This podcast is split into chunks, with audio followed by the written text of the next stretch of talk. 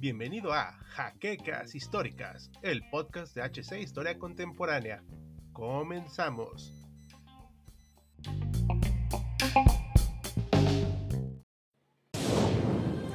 Bienvenidos a HC Historia Contemporánea, la página histórica por excelencia. Test one, two.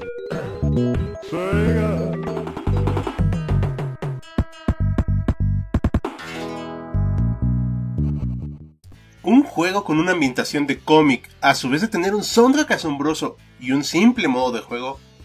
Esto es Comic Zone, uno de los últimos grandes títulos para el legendario Sega Genesis, en el ya lejano 1995, y que, en su momento, generó reacciones mixtas. Así que en este episodio de Pixeles Históricos, les traemos nuestro punto de vista sobre este beat'em. Pero antes, ¿qué sucedió ese año? 1995 fue un año complejo para México, por decirlo menos. Entramos de lleno en una crisis económica iniciada el año anterior y que a nivel global se conoció como efecto tequila. También conocimos la supuesta identidad del subcomandante Marcos, Rafael Sebastián Guillén Vicente. ¿Sí será él? En videojuegos vimos el lanzamiento en América del Sega Saturn y del PlayStation, pero ya sabemos cómo acabó esa historia. También presenciamos el lanzamiento de excelentes juegos como Donkey Kong Country 2, Yoshi Island, Wipeout, Twisted Metal, Virtua Fighter, entre otros. Fue un año agitado, sin duda, por ello, es hora de que veamos lo que hace especial a este juego.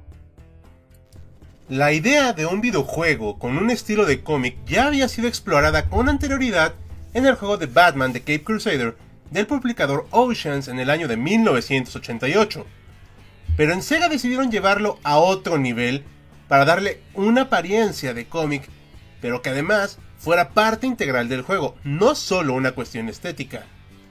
También se tomó como referencia el trabajo del escritor y productor de Comic Zone llamado Peter Morawiecki, el cual realizó en 1992 una demostración intitulada Joe Pencil Trap in the Comic Zone en un Commodore Amiga idea que retomó Sega y luego quiso patentarla como una forma de motor gráfico exclusivo de esta visión estética en un videojuego.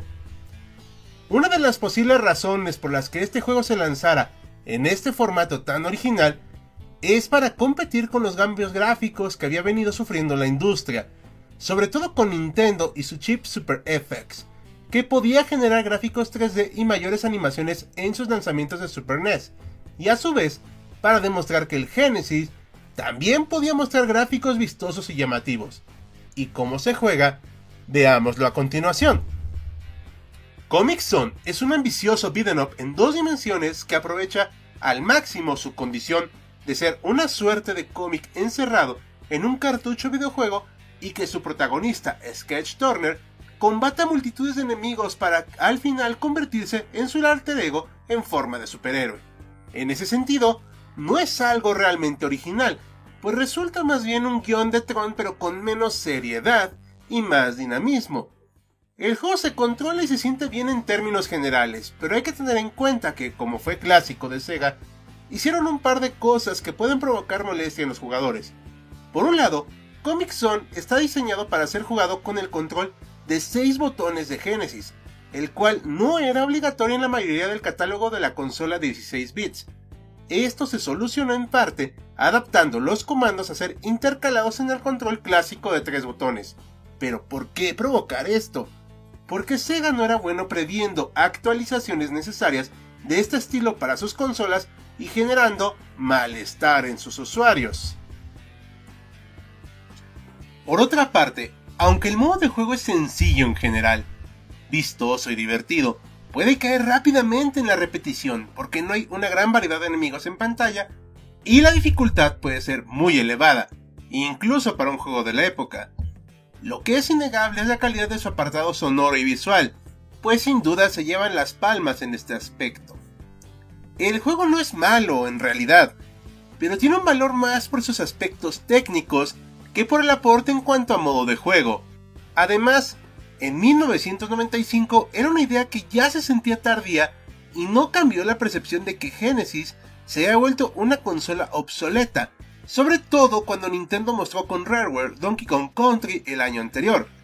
Sin embargo, es una experiencia que vale la pena probar para comprobar que con una idea clara y concisa se puede hacer un juego lo suficientemente creativo para entretenerte una tarde de sábado y pasarla a gusto. La ventaja de los juegos de 2D es que debido a su apariencia no envejecen tan feo como los primeros juegos en 3D, tales como Star Fox de Super NES, Alone in the Dark de 3DO y otros tantos de esos años que simplemente no pueden soportar el paso del tiempo. Y en el caso de Comic Zone, se mantiene fresca y llamativa la propuesta, con un control responsivo y que permite divertirse con los elementos propios de su universo de cómic. Lo puedes jugar en varios formatos hoy en día, y si eres un tanto veterano como yo, te recordará un poco a Beautiful Joe de Capcom en algunos aspectos. Tales de ahí tomó esta compañía la inspiración para hacer este juego. Y esto fue todo por esta nueva entrega de Pixeles Históricos. Les recordamos que este video es posible gracias a nuestros mecenas de Patreon como José Andrés Sánchez Mendoza y el resto de colaboradores monetarios cuyos nombres estás viendo en este momento. Si deseas apoyarnos, puedes consultar el link de nuestro Patreon en la descripción. Sin más que añadir, los acompañó Hal despidiéndose y ya nos veremos en el próximo nivel.